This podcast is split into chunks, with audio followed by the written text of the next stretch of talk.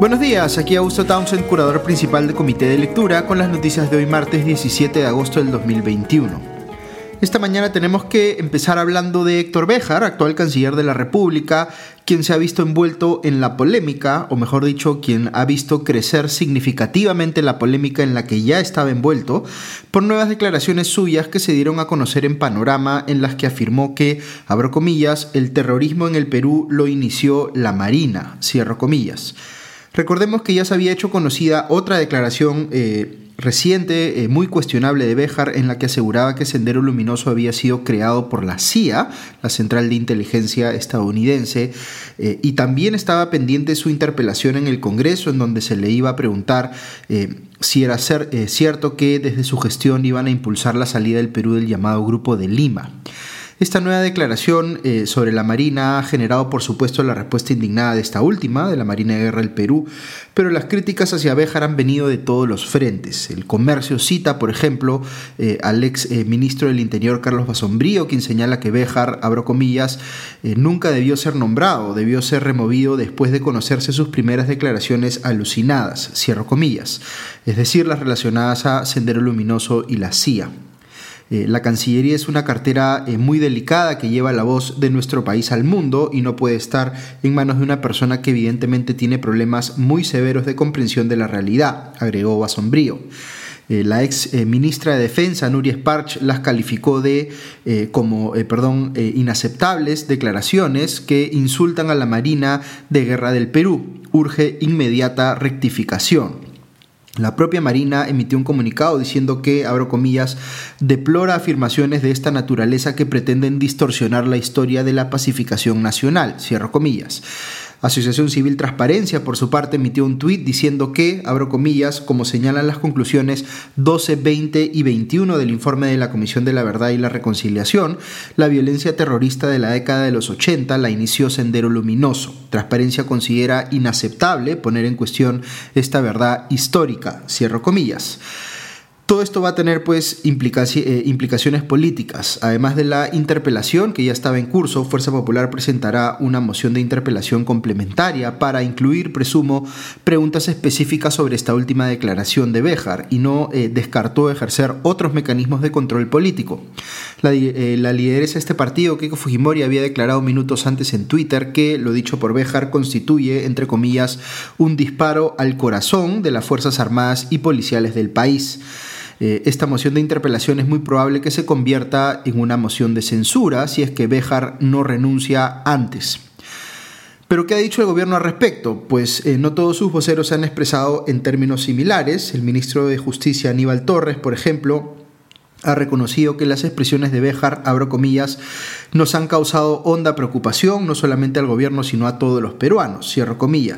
pero agregó que será el propio Béjar el que dé las explicaciones del caso. Eh, el primer ministro Guido Bellido dijo por su parte que, abro comillas, hay que escuchar a Béjar y a partir de ello tomar decisiones, cierro comillas. Bellido emitió un tuit en el que dijo que, abro comillas, desde la PCM reafirmamos nuestro respeto y alta consideración por las Fuerzas Armadas y reconocemos el esfuerzo que desplegaron en la lucha contra el terrorismo y por la eh, pacificación nacional. Lamentamos que algunas declaraciones de febrero pasado de integrantes del Ejecutivo, eh, cierro comillas, em, es decir, no menciona a Béjar ni por su nombre ni por su cargo y hace referencia a, entre comillas, febrero, eh, febrero pasado, como para dar a entender que el incidente es menos grave porque el comentario lo hizo Bejar eh, tiempo antes de ser nombrado canciller.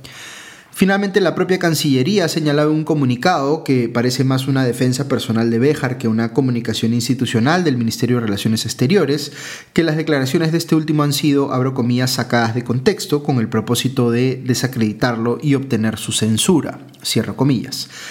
En este tipo de casos yo pienso que los descargos tienen que ser personales porque la institución es mucho más importante que la persona y tiene que eh, limitarse al máximo que los escándalos que involucran eh, a los titulares de un eh, determinado digamos,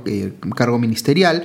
y uno además tan relevante como el de canciller, nada menos, afecten pues lo menos posible a la institución que les ha tocado representar. Ok, ¿qué pienso yo al respecto si me permiten compartir aquí una opinión personal? Pues yo creo que Béjar debe ser censurado, que su continuidad en la Cancillería no se justifica un minuto más.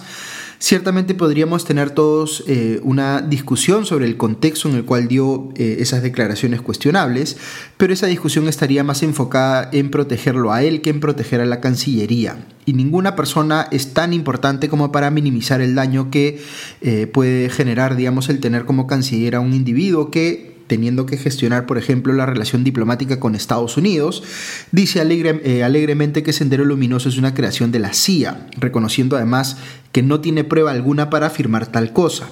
o que siendo parte del gobierno tiene en su haber pues una declaración de, eh, digamos, eh, hace algunos meses en la que culpa a una de las armas del país, la Marina de Guerra en este caso, de haber desencadenado el terrorismo en el Perú.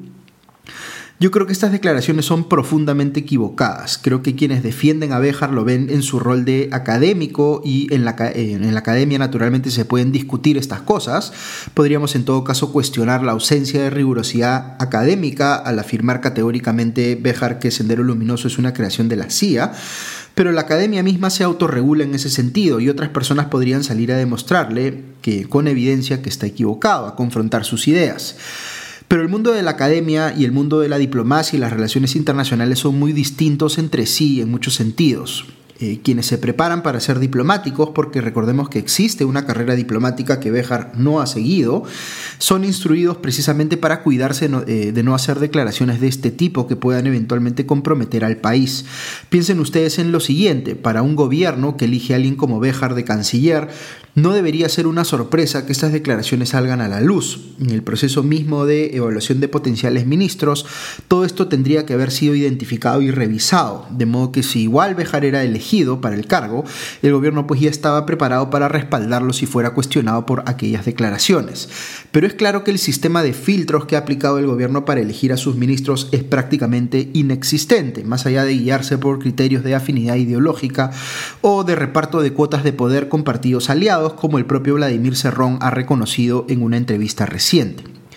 Yo eh, discrepo profundamente con Béjar, pero no me corresponde ni negar su libertad de expresión, eh, ni negar su derecho a dedicarse, por ejemplo, a la docencia. Ojalá fuesen sus propios alumnos los que desafiaran sus ideas. Pero lo que sí es claro, a mi criterio al menos, es que no tiene el perfil para ejercer como canciller de la República y que el daño que le puede ocasionar a la institución y al país en general de continuar en el cargo no se justifica por más afinidad ideológica que pueda haber con él en el gobierno. Dicho sea de paso, creo que el propio presidente Castillo le ha causado un daño innecesario a la política exterior peruana con la posición que asumió frente a España en su discurso del 28 de julio. Pero el presidente ejerce un cargo de elección popular, así que se puede cuestionar sus posiciones, pero no desconocer su mandato por razones políticas. Pero el caso de los ministros es distinto. Sí está expresamente previsto en nuestro sistema de pesos y contrapesos constitucionales que el Congreso pueda hacer control político de los ministros y no encuentro nada de objetable eh, eh, en el que el Congreso eh, eventualmente pueda censurar a Béjar por estas declaraciones o por no ser la persona idónea para liderar la Cancillería. Creo, como les digo, que debe salir pero intuyo que no vamos a llegar a eso, que el gobierno lo va a cambiar, quizá no solo a él, sino también a otros ministros, antes de que la censura sea inminente, como ya parece ser casi el caso. Ok, comento rápidamente algunas cosas más del plano local. El ministro de Economía Pedro Franque ha reaccionado a los comentarios vertidos por Vladimir Cerrón, secretario general de Perú Libre, en materia de política económica en entrevistas recientes. Recordemos que Cerrón ha hablado, por ejemplo, de tener un estado regulador de precios, es decir, que desconozca la libre fijación de estos últimos en función de la oferta y la demanda en una economía de mercado. Franque ha respondido diciendo que la opinión de Cerrón, eh, eh, abro comillas, es respetada, pero el gobierno es algo distinto, cierro comillas, y que lo que busca este último es, entre comillas, promover la inversión privada y pública y el buen funcionamiento de los mercados. ¿Quién se hubiera imaginado en otros tiempos que sería alguien como Franke el llamado a salir en defensa del libre mercado para confrontar a alguien bastante más extremo que él en cuanto a la eh, intervención en la economía de parte del Estado? En fin, en el Congreso veo que la legisladora de Acción Popular Carol Paredes ha presentado una moción para que el ministro de Educación Juan Cadillo vaya a informar sobre el retorno a clases presenciales de los estudiantes. Ojalá pueda hacerlo y desafíen desde el Congreso la enorme pasividad con la cual el gobierno está enfrentando este tema. Es lamentable que estemos en la cola del mundo en cuanto a eh, reabrir las escuelas, cosa que el presidente Castillo ha dicho que no va a hacer sino hasta el primer semestre del 2022 la falta de sentido de urgencia en este tema es, eh, eh, a mi juicio, inexcusable. Otra cosa que veo en la República esta mañana es que se está preparando en el Congreso una ley de interpretación eh, de la figura de la cuestión de confianza para que el Poder Ejecutivo no pueda abusar de ella. digamos, iniciativas similares a las que ya fueron presentadas en el Congreso anterior y que no llegaron a ser aprobadas. Yo coincido en que hay que regular mejor la figura de la cuestión de confianza, pero el cambio se tiene que dar en la misma constitución, que es donde está regulada esta. Es decir, lo que corresponde legalmente es hacer una reforma constitucional, no una ley interpretativa. Si aprueban una eh, ley interpretativa para hacer estos cambios, lo más probable es que el Tribunal Constitucional la vaya a declarar inconstitucional. Y finalmente veo que la congresista Norma Yarrow, ahora en Avanza País, ha pedido al primer ministro Guido Bellido que informe al Congreso sobre las visitas que hicieron miembros del sindicato magisterial FENATE Perú a Palacio de Gobierno para juntarse con el presidente Castillo, y que fueron registradas eh, falsamente como si fueran una delegación de funcionarios del Ministerio de Energía y Minas. Como ha declarado el abogado penalista Carlos Caro, dado que este registro de visitas de Palacio de Gobierno tiene la condición de declaración jurada, el haber consignado información falsa en ella implicaría la comisión de un delito.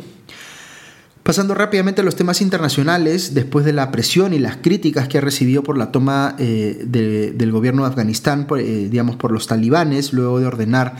eh, el retiro de las tropas estadounidenses de dicho país, el presidente estadounidense Joe Biden dio un mensaje a la nación tratando de justificar la decisión de su gobierno. Dijo que no había eh, un momento indicado para proceder con este retiro de tropas y que no va a retroceder en ese sentido, más allá de que el país esté quedando en manos de los talibanes. Aquí las críticas mayoritarias que he leído yo al respecto no son eh, específicamente en contra, digamos, de la decisión en sí de salir de Afganistán, sino más bien eh, eh, se, digamos, dirigen a cómo es que se ha dado ese retiro de tropas, de la incompetencia, digamos, que ha mostrado el gobierno de Estados Unidos en no prever que los talibanes iban a encaramarse en el poder con tanta facilidad, al punto que hemos visto pues estas imágenes desgarradoras de gente colgándose del fuselaje de los aviones en el aeropuerto de Kabul para poder salir del país. Eh, toda la narrativa de, entre comillas, Estados Unidos está de vuelta, que ha querido impulsar Biden luego de una presidencia marcada por la incompetencia como la de Donald Trump, parece pues estar desintegrándose con eh, estos acontecimientos en Afganistán. Es difícil imaginarse que Trump hubiera podido manejar esto peor, señala Doug High, eh, estratega del Partido Republicano citado por el Financial Times. Eh, Estados Unidos ha dejado además en Afganistán a mucha gente, eh, como los traductores afganos que trabajaban para ellos, cuyas vidas eh, hoy corren peligro. Y hay muchos cuestionamientos en el sentido de no haber contemplado una forma de, digamos, poder retirar del peligro a estas personas que han sido aliadas o que han trabajado para el gobierno estadounidense en Afganistán. Por otro lado, eh, la tormenta tropical Grace ya llegó a Haití y se tiene eh, o se teme que la situación se ponga peor luego del terremoto de 7.2 que ocurrió el sábado último y que ha cobrado la vida ya de más de 1.400 personas. Eh, eh, el país ha declarado alerta naranja y ha recomendado a sus ciudadanos evitar zonas riesgosas como ríos, montañas y la costa. Eh, las lluvias producto de Grace se empiezan a sentir de momento en la zona oriental de Haití, pero más adelante en el día se van a experimentar también en las zonas más devastadas por el terremoto. Así que eh, mucha suerte a Haití que está sufriendo, como les comentaba ayer, una situación bastante difícil, eh, no solamente por el terremoto y eh, por esta tormenta tropical que acaba de llegar a su territorio, sino además por esta situación política muy grave que ha resultado del magnicidio, digamos, del asesinato de su presidente Jovenel Moaz. Y en Nueva Zelanda eh, veo que han registrado el primer caso de eh, contagio comunitario de COVID-19 en seis meses y de inmediato han pasado una cuarentena de tres días. La primera ministra neozelandesa, Jacinda Ardern, ha comentado, eh, abro comillas,